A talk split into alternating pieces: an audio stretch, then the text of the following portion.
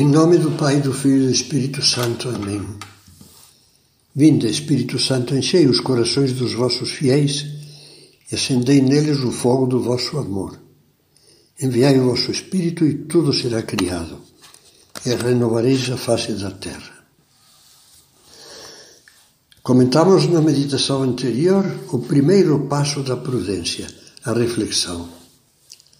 O segundo passo é o juízo, e começamos pelo aspecto do juízo moral. Isto é bom ou isto é mau diante de Deus, diante da consciência. Nós navegamos bem pela vida quando a nossa alma, como diz um verso que já citei de Paul Claudel é norteada pela prudência. Mas já vimos que a prudência só é virtude se sabe discernir o nosso verdadeiro bem, bem, como diz o Catecismo da Igreja Católica. Ora, quem vai nos dizer qual é o nosso verdadeiro bem? Quem deve julgar sobre a qualidade moral, boa ou má, das nossas ações? sobre a ética do nosso comportamento? A resposta é a consciência. O catecismo fala assim da relação entre prudência e consciência. É a prudência que guia imediatamente o juízo da consciência. O homem prudente decide e ordena a sua conduta segundo este juízo, o juízo da consciência. Estamos perante um ponto delicado e muito importante da virtude da prudência. Para não nos desviarmos da rota do nosso pensamento, será para nós de grande ajuda prestar atenção desde já à definição de consciência que dá o Catecismo da Igreja, número 1778. Diz: A consciência moral é um julgamento da razão, pelo qual a pessoa humana reconhece a qualidade moral de um ato concreto que vai planejar, que está a ponto de executar ou que já praticou. Em tudo o que diz e faz, o homem é obrigado a seguir fielmente o que sabe ser justo e correto. Com base nesta ideia, vamos prosseguir começando por focalizar um caso difícil. Uma das páginas mais difíceis do Evangelho é a parábola em que Jesus elogia um sem vergonha, um administrador desonesto, de que o patrão começava a suspeitar. Para evitar ser dispensado e ficar na rua, o corrupto vai chamando um a um os devedores do seu patrão e os induz a falsificar junto com ele as contas, reduzindo-lhes as dívidas à metade ou quase. Quanto deves a meu patrão? Ele respondeu: Cem medidas de azeite. Disse-lhe: Toma tua conta, senta-te depressa e escreve cinquenta. É óbvio que Cristo não aprova a corrupção nem a mentira. O que Jesus pretendeu com essa história chocante foi mostrar que os que vão atrás do mal e pecam e cometem crimes, muitas vezes agem com mais esperteza do que os cristãos que procuram fazer o bem. E o proprietário, diz Jesus na parábola, admirou a astúcia do administrador.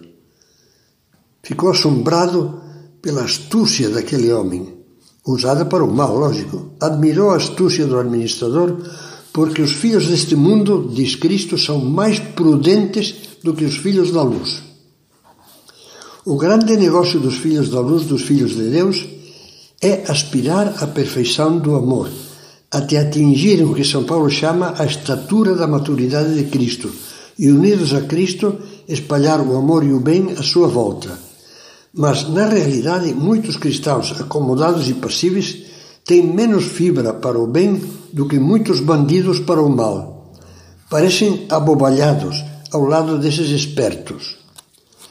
A moral cristã chama a astúcia, propriamente, a falsa prudência do administrador infiel. A astúcia é o arremedo diabólico da prudência, que faz com que haja chefes do crime organizado mais eficientes do que os governantes legítimos. que haja quem com pouco esforço e despesa tire ótimos lucros vendendo aparelhos falsificados ou celulares roubados, que hackers sem escrúpulo roubem eficientemente milhões, entrando em inúmeras contas bancárias com vírus quase imperceptíveis. Existe uma falsa prudência, dizia São José Maria, que devemos chamar antes de astúcia, que está ao serviço do egoísmo, que se serve dos recursos mais adequados para atingir finalidades tortuosas. São João Paulo II comenta: prudente não é, como muitas vezes se julga, o que sabe virar-se na vida para dela tirar o máximo proveito, mas o que consegue edificar a vida inteira de acordo com a voz da consciência reta, reta e das exigências da moral justa.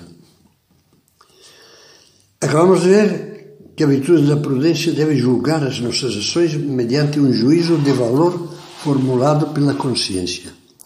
Isto está certo, isto está errado, isto é virtude, isto é pecado. Será que a nossa consciência sempre julga bem? Não pode enganar-nos. Qual é a luz verdadeira com a qual a nossa consciência tem que julgar? Qual é o referencial que garante o acerto da consciência? É um fato que a nossa consciência muitas vezes nos engana. Posta diante de uma escolha moral, diz ainda o Catecismo, a consciência pode emitir um julgamento correto, de acordo com a razão e a lei divina, ou, ao contrário, um julgamento errôneo, que se afasta da razão e da lei divina. Quer dizer, a consciência pode errar, isto é, pode achar correta uma solução desonesta. Para evitar esses erros é necessário ter muito em conta que a nossa consciência não cria a moralidade, a bondade dos nossos atos. É importante frisar isso. Muitos acham que basta que sua consciência aprove algo para que isto fique sendo certo transformam assim a sua convicção subjetiva, não autenticada por uma verdade objetiva, numa espécie de Deus que sempre acerta e que deve ser acatado contra tudo e contra todos. A esse falso Deus eles chamam a minha consciência. É indispensável, por isso, não perder de vista que só a consciência bem formada, como ainda diz o Catecismo, formula seu julgamento segundo a razão, de acordo com o bem verdadeiro querido pela sabedoria do Criador. Somente assim a consciência é a voz de Deus e não a voz de uma ilusão, das nossas conveniências ou da nossa fantasia. É muito sábia a língua portuguesa quando usa a expressão em sã consciência, eu penso que porque, como estamos vendo, a nossa consciência pode estar sã ou doente. Veja como São João Paulo II fala da sã consciência. Na encíclica Veritatis Splendor diz: Deus, que é o único bom, conhece perfeitamente o que é bom para o homem e, devido ao seu mesmo amor, o propõe nos mandamentos. Esclarecida pela luz dos mandamentos, dos preceitos e dos conselhos divinos, a consciência torna-se canal da voz de Deus. Um exemplo. Toda a doutrina católica sobre a vida, que São João Paulo II expõe magnificamente na encíclica Evangelium Vitae, o Evangelho da Vida, tem como alicerce, para iluminar verdades, erros e confusões, o quinto mandamento da lei de Deus: não matarás. Os preceitos morais negativos, diz o mesmo Papa, ele chama preceitos morais negativos que começam com não. Não roubarás, não matarás, etc. Os preceitos morais negativos têm uma função importantíssima. O não que exigem incondicionalmente aponta o limite, limite intransponível abaixo do qual o homem livre não pode descer e simultaneamente indica o mínimo que ele deve respeitar e do qual deve partir para pronunciar inumeráveis sims, capazes de cobrir progressivamente todo o horizonte do bem em cada um dos seus âmbitos. Em 1833, o futuro cardeal Newman, cada vez mais próximo da sua conversão ao catolicismo, escrevia durante uma estadia na Sicília o seguinte verso: Eu antes gostava de escolher e compreender o meu caminho. Agora, pelo contrário, eu oro: Senhor, guia-me tu. O cardeal Ratzinger, futuro Bento XVI, comentava essa atitude de Newman.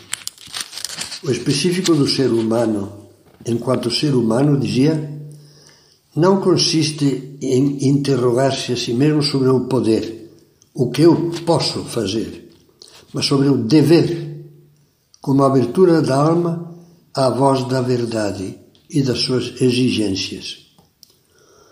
O jugo da verdade é leve, como dizia Cristo, dado que a verdade, Jesus, veio,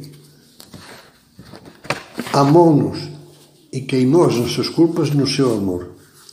Só, só quando conhecemos isso, continuava dizendo o cardeal Ratzinger, e, o experimentamos interiormente, é que somos livres para escutar com alegria e sem ansiedade a mensagem da consciência. Vamos continuar tratando deste tema na próxima meditação.